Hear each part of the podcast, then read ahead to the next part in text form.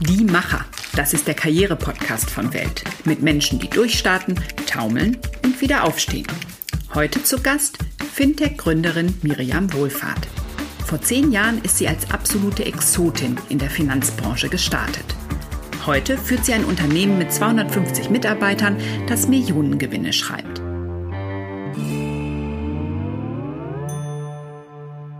Wie setzt man sich als Frau in einer Männerbranche durch? Das möchte ich in diesem Podcast herausfinden. Mein Name ist Inga Michler. Ich bin Wirtschaftsreporterin bei Welt und trinke heute meinen Frühstückskaffee mit der Chefin des Bezahldienstleisters RatePay. Ja, herzlich willkommen, Miriam Wohlfahrt. Ja, danke, dass ich dabei sein darf. Wenn Sie heute zurückschauen, was waren Ihre Kerneigenschaften, die Ihnen geholfen haben, sich durchzusetzen in einer Branche, die doch bis heute sehr männerdominiert ist? Hm. Oh, es war schwer zu sagen, aber ich würde mal sagen, es ist vielleicht äh, das Aushalten können, ja, also Durchhaltevermögen, glaube ich. Äh, das habe ich, bin mhm. relativ zäh und ich glaube, ich kann mich ganz gut anpassen, auch an neue Gegebenheiten, so dass ich mich einfach damit abfinden kann, wenn sich Dinge ändern, dass ich dann sage, okay, jetzt ist es eben anders und äh, ich passe mich dann an. Ich würde sagen, das äh, kann ich ganz gut. Mhm. Und Sie haben ja ein Internetunternehmen in der Finanzbranche, ein sogenanntes Fintech. Vielleicht können sich nicht alle Hörer darunter was vorstellen. Ähm, können Sie vielleicht in wenigen Sätzen nochmal erklären, was RatePay macht? Also ein Fintech ist also ein sogenanntes, ich sag mal, Technologieunternehmen im Finanzbereich. Und wir bei RatePay ähm, machen eben Technologie im Bereich Zahlungsverkehr, Online-Zahlungsverkehr. Äh, wir haben ähm, Lösungen geschaffen, um den Kauf auf Rechnung, die Lastschrift und die Ratenzahlung ganz einfach internetfähig zu machen, sag ich mal. Also das heißt, äh, Online-Händler können diese Bezahlarten, die in Deutschland jeder kennt, ganz einfach in ihren Shop oder in ihr System einbinden. Wir übernehmen alles, was dazugehört, sind komplett im Hintergrund und garantieren eben auch äh, dem Händler immer, dass er sein Geld bekommt. Und ursprünglich haben Sie das ganze Jahr mit zwei Männern zusammen gestartet. Ja. Die sind dann aber recht bald ausgestiegen. Äh, wie kam das? War denen dann die Arbeit im Startup zu anstrengend? Ach, nee, das weiß ich nicht genau, ob das zu anstrengend war. Was waren schon sehr anstrengende Zeiten. Äh, vor allem in der ersten Zeit ist es eben sehr viel Unsicherheit da. Ähm, mit dem von dem ersten Mann haben wir uns schon relativ frühzeitig getrennt. Das hat einfach nicht mehr gepasst. Also wo wir einfach gemerkt haben im Gründerteam, ähm, das harmoniert nicht. Und äh, das war dann schon nach einem halben Jahr, als wir uns getrennt haben. Da waren wir nur noch zu zweit. Und mein anderer Mitgründer, der ist äh, zu dem Zeitpunkt dann rausgegangen, als ähm, wir haben dann ja Otto, Otto hat uns dann ja mal übernommen. Also wir hatten eben in der Anfangszeit, als wir Kapital gesucht haben, erstmal uns schwer getan, weil es war im Prinzip kurz nach der Finanzkrise. Ähm, dann hat er die Otto Group bei uns investiert und hat RatePay äh, 2011 dann äh, übernommen. Und zu dem Zeitpunkt ist mein Mitgründer mit ausgestiegen und dann war ich alleine. Ja. Also gar nichts war, also es ist nichts Böses, nichts Schlimmes passiert, aber aber es war dann sozusagen an ihn, die Investoren, in dem Fall Otto, ähm, von sich zu überzeugen, richtig? Äh, ja, sag mal so, ich musste sie halt davon überzeugen, dass das weiterhin Sinn hat, dass wir hier bestehen. Und äh, ich habe dann auch ganz klar gesagt, äh, hört mal zu, ich kann vieles, aber ich kann ganz bestimmt nicht alles und in, ich bin in manchen Dingen einfach gar nicht gut. Also ich bin kein, ähm, kein ich sage jetzt mal, Finanzmensch äh, und sowas. Das ist nicht meine Stärke. Ich kann schlecht äh, die monatlichen Kennzahlen hier mit so einem Beteiligungscontrolling diskutieren. Das kann ich nicht. Ich bin nicht besonders gut in Excel. Ich bin da wirklich nur ein einfacher Anwender und äh, ich brauche da einfach jemanden, der das deutlich äh, besser kann als ich. Und ich brauche da Hilfe, weil ich habe immer für mich eigentlich festgestellt, dass es ganz gut ist, wenn man Erwartungen ähm, klar oder beziehungsweise klar formuliert, was man kann und was, was der andere erwarten kann. Weil so habe ich jetzt nie gesagt, oh super, ich kann das alles, kein Problem. So wurden mir dann auch gar nicht die unangenehmen Fragen gestellt, ja, weil man wusste, okay, nee, mhm. das ist eh nicht ihr Thema. Ähm, und sie konnten mit entsprechender Sicherheit dann auch reingehen. Ja, natürlich. Nicht, ja. Hat nicht immer das Gefühl, uh, ich müsste noch und ich muss eigentlich verbergen das, genau. sondern haben gesagt, ich mache Marketing, ich mache Vertrieb, genau. aber das andere dazu brauche ich Hilfe. Genau und Produkt und so. Aber es ist halt, ich glaube gerade im so im Technologieumfeldern ist es ja, es gibt nicht mehr diesen einen Chef, der alles kann. Oder ich glaube, ich, ich glaube, das ist sowieso, das ist ein veraltetes Modell, das ist so diesen, diesen so dieses hierarchische äh, Bilder eines Unternehmens, wo einer oben sitzt, der alles besser weiß. Ja, das geht nicht mehr. Das funktioniert auch nicht mehr. Dafür ist es einfach viel zu breit oder sind die Dinge einfach, äh, es wird halt sehr vieles sehr kompliziert und ich glaube, man kann sich immer nur Teilbereiche aussuchen, in denen man dann wirklich gut ist, ja, und sucht sich dann eben die Experten an seiner Seite, die die anderen Sachen eben deutlich besser können als man selber. Mhm. Ähm, zum Thema Frauen und Karriere, da haben Sie noch vor zehn Jahren am liebsten überhaupt nicht drüber gesprochen. Dann aber ist was in Ihrem Leben passiert, das Sie zum Umdenken brachte. Was genau war das? Mm, also ich sag mal, also früher fand ich das immer so ein bisschen anstrengend, dieses Thema. Weil ich habe mich, ehrlich gesagt, ich habe mich eigentlich mal ganz wohl gefühlt, auch in einer sehr männerdominierten Branche. Ich habe auch nie irgendwelche Schwierigkeiten gehabt. Aber ähm, was natürlich, äh, was man einfach mitkriegt, ich sag jetzt mal, wenn man das so verfolgt und natürlich auch die Medien verfolgt, dass es noch sehr viel Ungleichheiten gibt und dass es auch einfach doch sehr wenige Frauen in der Branche gibt. Ich war mal auf einem Abendessen und das hat, das hat eigentlich so mein Mindset auch geschärft, wo ich eingeladen war irgendwie, es waren so die 50 Köpfe der Fintech-Branche in Deutschland ähm, und da waren dann zwei Frauen dabei, eine aus der Politik und, und ich und äh, sagte nur einer neben mir, ist es nicht komisch für dich, das Gefühl? Also wenn das umgekehrt wäre, würde ich mich total seltsam fühlen. Äh, das ist mir sehr nachgegangen und dann habe ich auch gedacht, naja, man muss eigentlich, man muss mehr anfangen, anfangen, darüber zu sprechen. Man muss ein bisschen mehr dafür tun, mehr Frauen in diese Branchen reinzukriegen und dafür zu begeistern. Ja. Ähm, also es, ich hatte nicht so dieses eine Aha-Erlebnis, aber äh, was schon passiert ist, das fing so an, so vor wahrscheinlich fünf Jahren etwa, dass es ja doch mehr so Frauennetzwerke gab und einfach dieses Thema größer wurde. Und äh, wenn man es dann wirklich hinterfragt und äh, man sich mal damit beschäftigt, dann merkt man einfach, da muss was getan werden. Und ich habe eine Tochter, die ist jetzt 15. Das zeigt mir eben auch immer, äh, dass ich irgendwie eine Verantwortung trage, da mich auch zu engagieren in gewisser Weise. Mhm, klar. Und Sie haben mal einen Artikel geschrieben mit den nervigsten Fragen, die Sie gesammelt haben, die in Ihrer Karriere Ihnen gestellt ja. wurden. Was sind denn da die Top-Klischees, mit denen Sie gerne aufräumen würden? Ähm, ja, also diese Fragen, äh, wie fühlt es sich als äh, Frau an, ein äh, ich weiß schon gar nicht, wie war der Satz nochmal, also ein, ein Team nicht in einer Führungsposition zu sein ich auch gedacht, also würde man einen Mann das fragen? Und das habe ich dann auch Männer ja gefragt. So kam ich ja auf die Idee. Und äh, einer hier aus der Branche, den ich gut kenne, der ist äh, der, äh, es ist ja auch in dem Artikel der Arnulf Käse, der war zu der Zeit, äh, ich weiß nicht, war damals noch bei PayPal, der ist heute bei der DKB Bank als CDO, der sagte, also mir hat man diese Frage noch nie gestellt. Das ist aber so bezeichnend und das passiert ja oft so im Unterbewusstsein. Ja, wie fühlt es sich als Frau an, das zu tun? Äh, wie schaffen Sie das? Wie schaffen Sie das mit Ihren Kindern? Mit dem Kind, genau. Das würde man den Mann ja nie fragen. Das ist immer selbstverständlich. Ja? Und äh, mhm, das, ja. das war sehr lustig. Und ich habe jetzt immer überlegt, dass ich das eigentlich nochmal sammeln müsste. Also jetzt nochmal Revue passieren lasse, alle Interviews mal durchgehen der letzten drei, vier Jahre nochmal äh, Fragen raussuchen und die wieder umdrehen und die an Männer stellen. Es ist nämlich wirklich lustig. Also diese äh, Kolumne, das äh, war damals auch in der Welt, äh, weil ich für die Bilanz früher Kolumne mhm. geschrieben habe. Die ist, äh, die ist unglaublich gut in den sozialen Medien. Also ich, ich weiß gar nicht mehr, die wurde bestimmt mindestens äh, von 50 verschiedenen Leuten geteilt geteilt nochmal. Ja? Also man ja, merkt ja, einfach. Jetzt auf jeden Fall ein Thema, ja. ja. Immer noch. Ja. Ähm, und Sie selbst reden ja jetzt viel von Female Leadership. Sie starten dazu sogar bald Ihren eigenen Podcast. Mhm. Ähm, ja, stimmt das denn Ihrer Erfahrung nach, um das vorwegzunehmen, eigentlich, dass Frauen so anders führen? Hm, ist, glaube ich, gar nicht mal, ist da wirklich, ich glaube gar nicht mal, dass Frauen so anders fühlen. Also wir nennen den übrigens äh, Female Leadership, also nicht als Frauen-Leadership, sondern FE Schrägstrich mehr oder weniger Male. Also wir wollen eigentlich einen Leadership-Podcast machen, wollen uns aber damit befassen, äh, Geschlechterfragen in Führung einfach mal zu untersuchen. Gibt es eigentlich andere Muster, ähm, auch wenn jemand, ich sag mal, im LGBT-Plus-Bereich äh, führen Frauen anders, sind da andere Themen, äh, was passiert da eigentlich, äh, was sind so typische, ich sag jetzt mal auch Dinge, die einem geraten worden sind. Wir hatten echt so lustige Anekdoten von wegen Haare kletten und, und all diese Dinge, das würde man Mann nie sagen. Und äh, wir haben aber auch äh, Männer in Frauen berufen.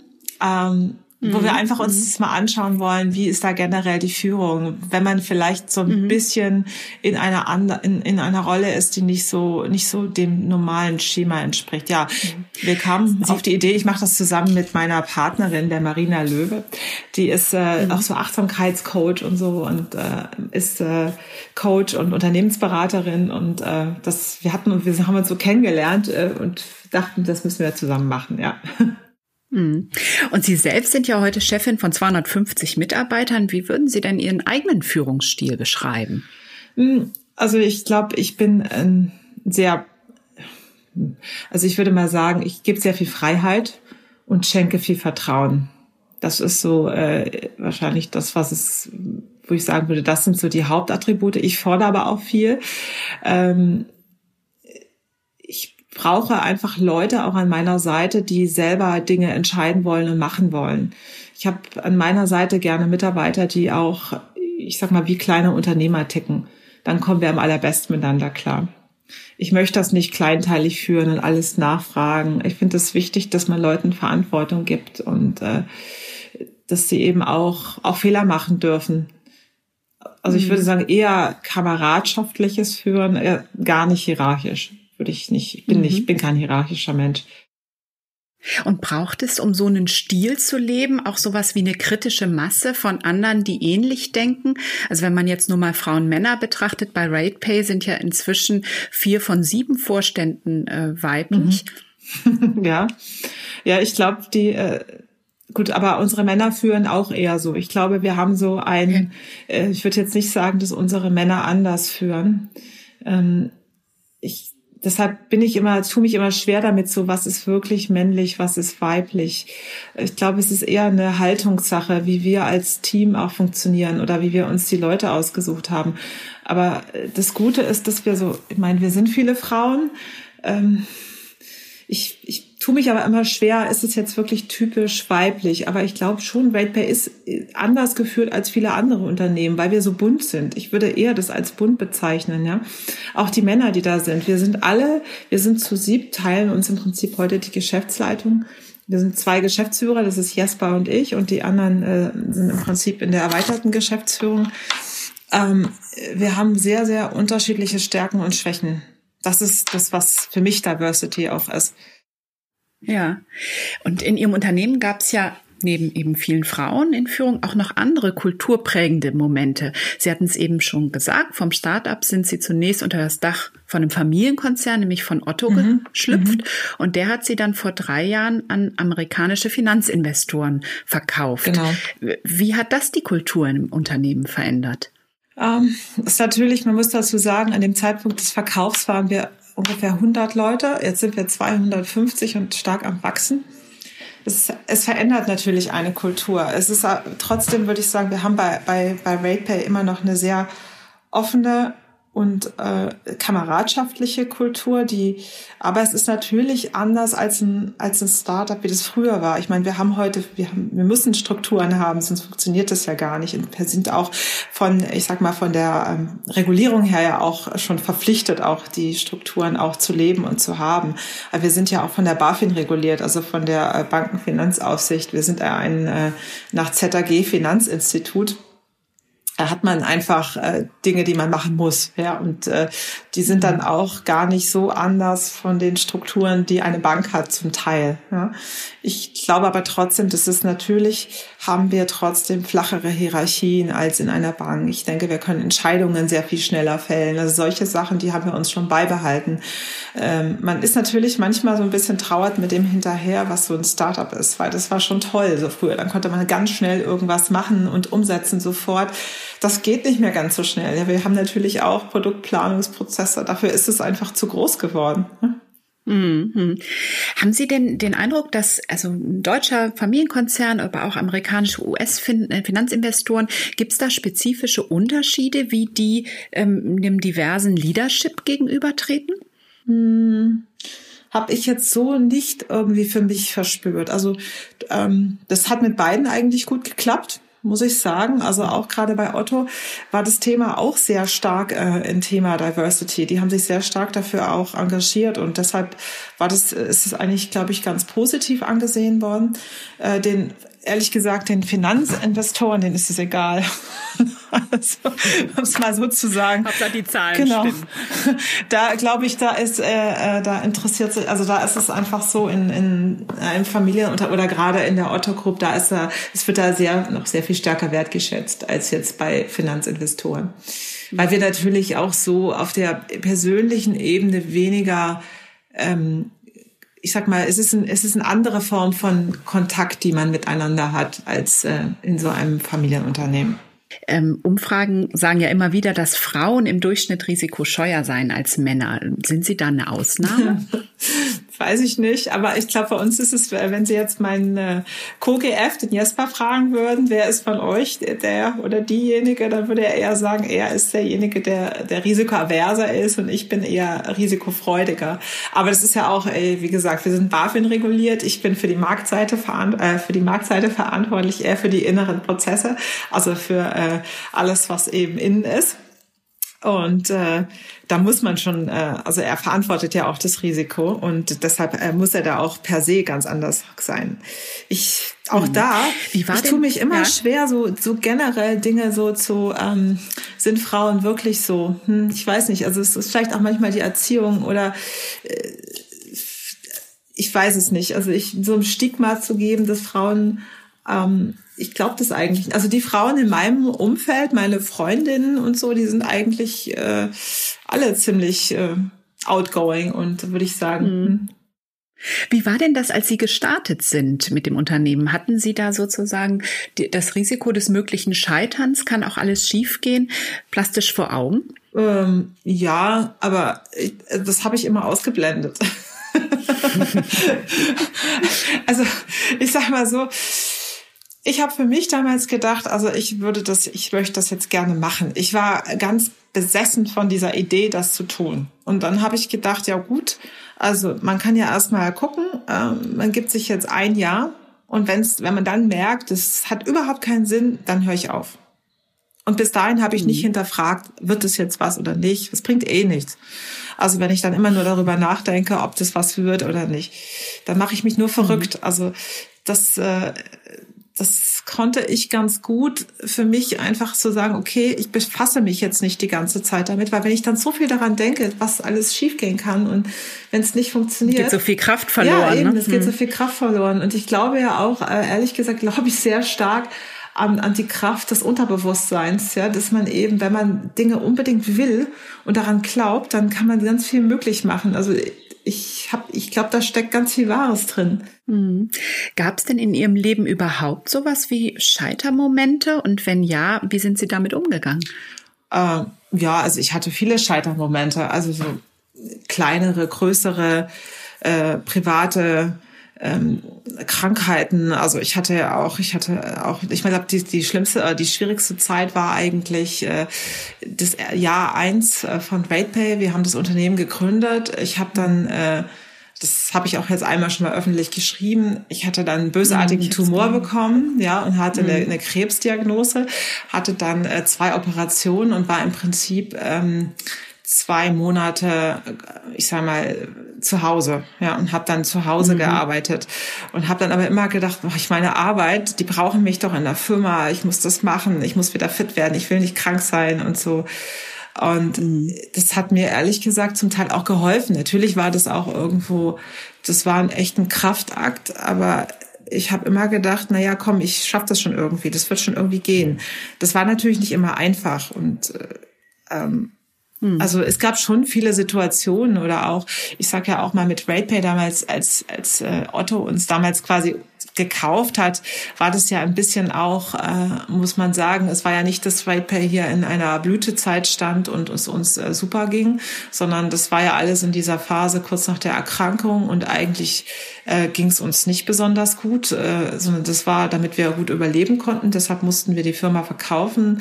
Mein Kollege ist dann weggegangen ähm, ich bin übrig geblieben. Ich habe da aber sehr dran geglaubt und habe einfach gedacht, Mensch, ähm, potenziell das Gute war, dass wir immer ein Produkt hatten, was im Markt sehr stark nachgefragt worden ist. Es war also immer so, dass man das Gefühl hatte, die Leute wollen das, wir können nur noch nicht richtig liefern. Mhm. Und äh, das hat es dann auch immer wieder am Leben gehalten. Ne? Mhm. Und dann waren Sie sozusagen erstmal in Sicherheit bei Otto, um sich weiterentwickeln zu können. Genau. Ähm, und konnten, ja. ja, konnten dann nochmal Luft ja. holen und, und wieder durchstarten. Also ja. ich, ich glaube, für viele damals in der Internetszene zu der Zeit war das so ein bisschen auch für die, die Leute, die gesagt, wie kannst du sowas machen, dann das Unternehmen verkaufen und dann da als Angestellter arbeiten. Na ja, gut, ich bin jetzt zwar ja, ja, ich bin angestellt, aber es ist ja trotzdem, es ist mein Baby. Und für mich war zum Beispiel auch dieses ganze das Geldthema war jetzt nicht alles. Ich habe das ja nicht gemacht, weil ich irgendwie dachte, ich will das Unternehmen jetzt irgendwann verkaufen, um da Millionen also zu machen. Sie haben eben trotzdem weiter genau. dann auch innerhalb des Konzerns wie Unternehmerin genau. agiert und versucht sich auch so zu fühlen. Genau, weil es eben mhm. auch, ich sage ja, es hat mir halt total Spaß gemacht und ich habe auch irgendwie mich total einfach verantwortlich gefühlt für die Menschen, die dort mhm. waren. Ja. Mhm. Und ähm, Deshalb. Und dieses, hm? ja, dieses verantwortlich fühlen, das ist sicher eine von den Eigenschaften, ähm, die man mitbringen muss, um als Unternehmerin dann auch glücklich zu werden. Was sind denn andere Eigenschaften Ihrer Ansicht nach? Äh, also, begeistert davon zu sein, was man da tut. Das beflügelt einen total. Weil ich glaube, wenn man eben so diese eine Sache hat, auf die man sich so einlässt, der man sich so ganz irgendwie verschreibt, dann hat man einfach sehr viele Kräfte. Und wenn man sehr begeistert ist von dem Produkt, dann kann man einfach ganz, ganz viel überwinden, was man sonst vielleicht gar nicht schaffen würde.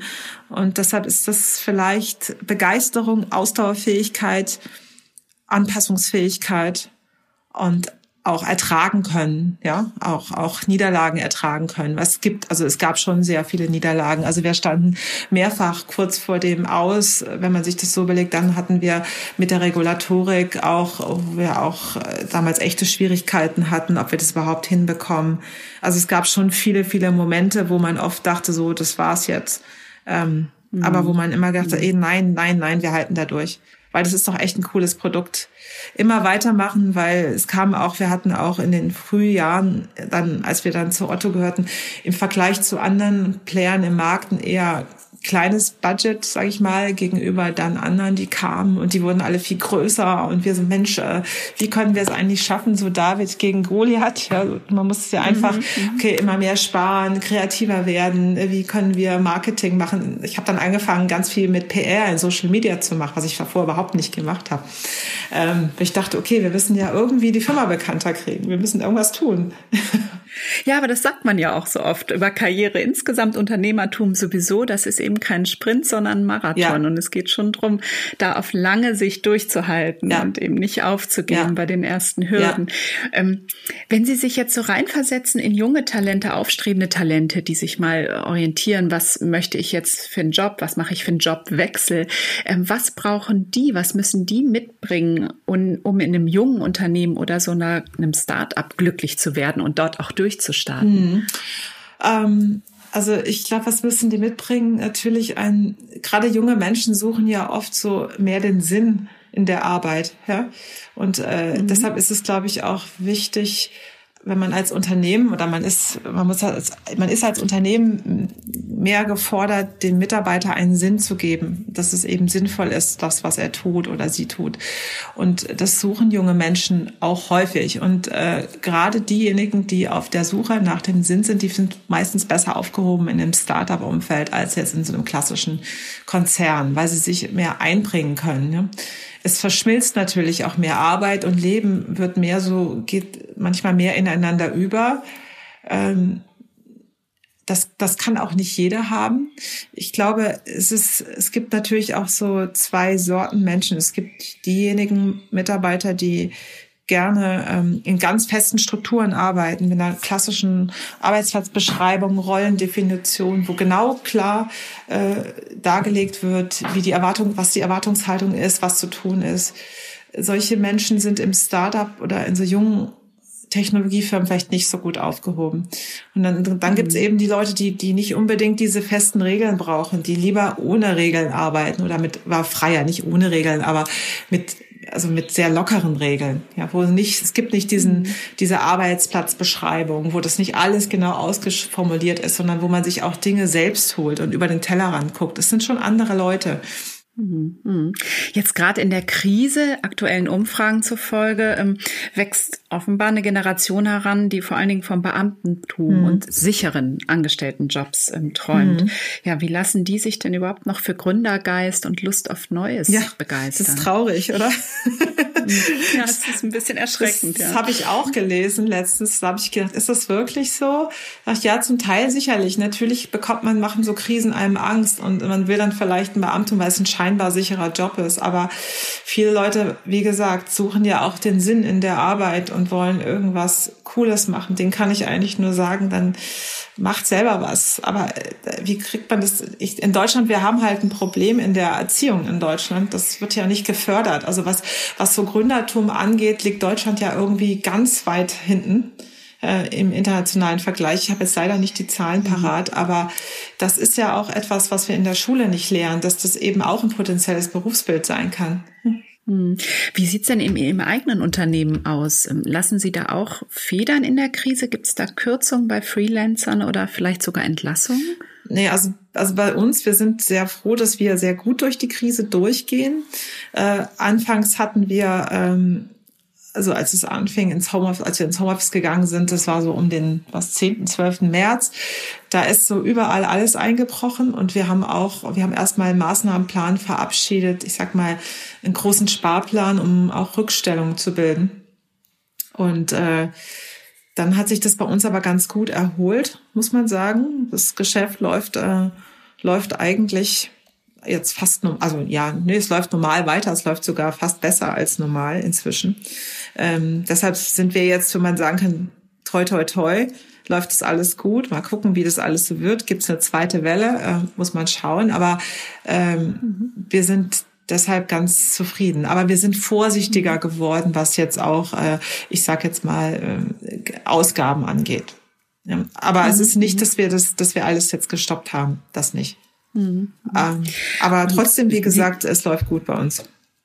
Ja, und Sie sitzen jetzt ja heute an verschiedenen Tischen. Nicht nur sind Sie Chefin in Ihrem eigenen Unternehmen, mhm. sondern investieren auch selbst in junge Startups. Mhm. Ähm, was muss denn so ein Team, das sich bei Ihnen vorstellt, mitbringen, um Sie zu überzeugen?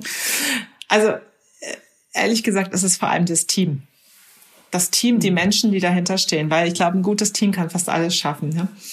Ähm, was, was mich überzeugt, ist, wenn mir so ein Gründerteam wenn ich verstehe, warum die das machen wollen und was wirklich deren Idee ist und dass sie dafür brennen. Weil was ich ehrlich gesagt nicht so nachvollziehen kann, ist, äh, es gibt halt es gibt viele Startups, die werden so ein bisschen als Businessmodell geplant. Ja, so von wegen, ich war, ich war Berater, bin Berater oder komme von der Elite-Uni, weiß jetzt hier das Thema Altersvorsorge oder wie auch immer oder das ist ein großes, ähm, deshalb mache ich da jetzt was. Und das sieht man, man sieht viele Gründer oft, die im Prinzip gründen, weil sie gerne Gründer sein wollen, weil das sich vielleicht auch ein, hört sich gut an und es ist eben auch irgendwie so ein bisschen man versucht auf den Zug aufzuspringen. Es gibt ein Modell in den USA. Man so ein bisschen steril das. am grünen Tisch geplant. Genau, ja. ja. Und da merkt man aber auch, dass das dann so diese, ich, ich will es jetzt nicht, äh, so, aber so typische, ich versuche es jetzt mal ein bisschen zu stick, äh, ein bisschen Stigma. Unternehmensberater, die sagen, so das funktioniert das Modell,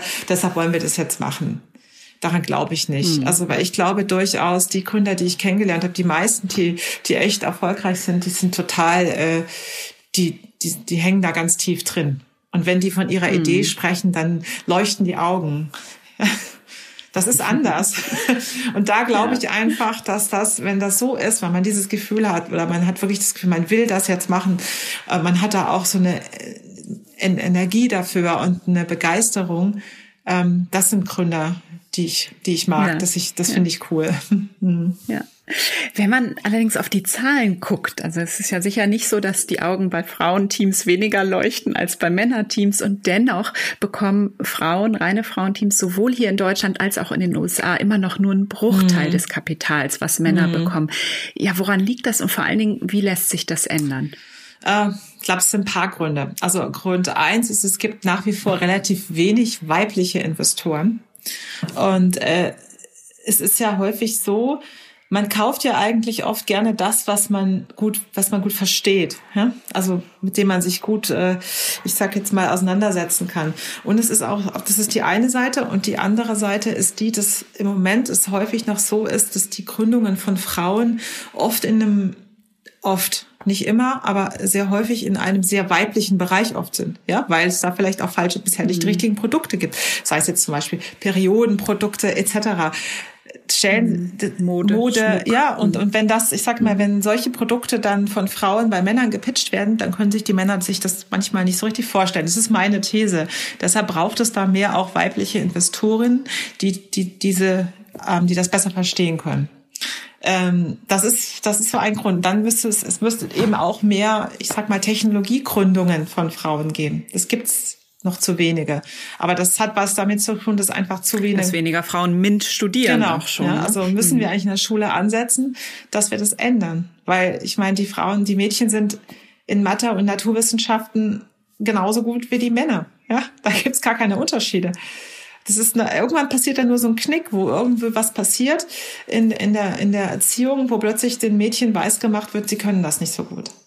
Und das muss sich total ändern, ist meine Meinung. Also deshalb muss man den Kindern und Jugendlichen ganz früh klar machen, was gibt's überhaupt für Berufe im Technologiebereich? Das ist ja nicht nur Coder, das sind ja nicht nur Programmierer, die da mit Kopf putzen, Pulli und Mate, Club Mate in der Nacht sitzen, aus dem Pizza aus dem Karton essen und programmieren. Das ist ja auch so Bilder, die man im Kopf hat, die sind ja so gar nicht.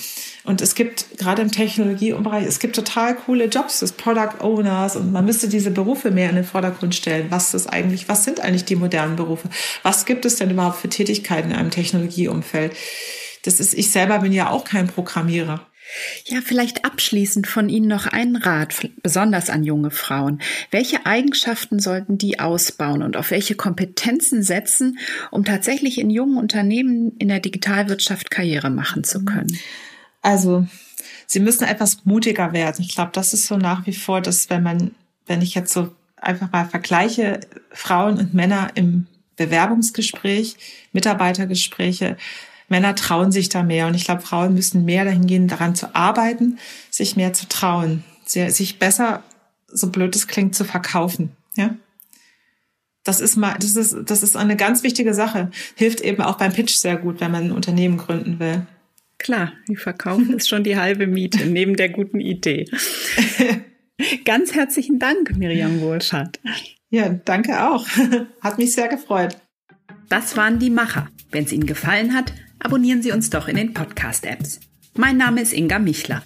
Bis zum nächsten Mal.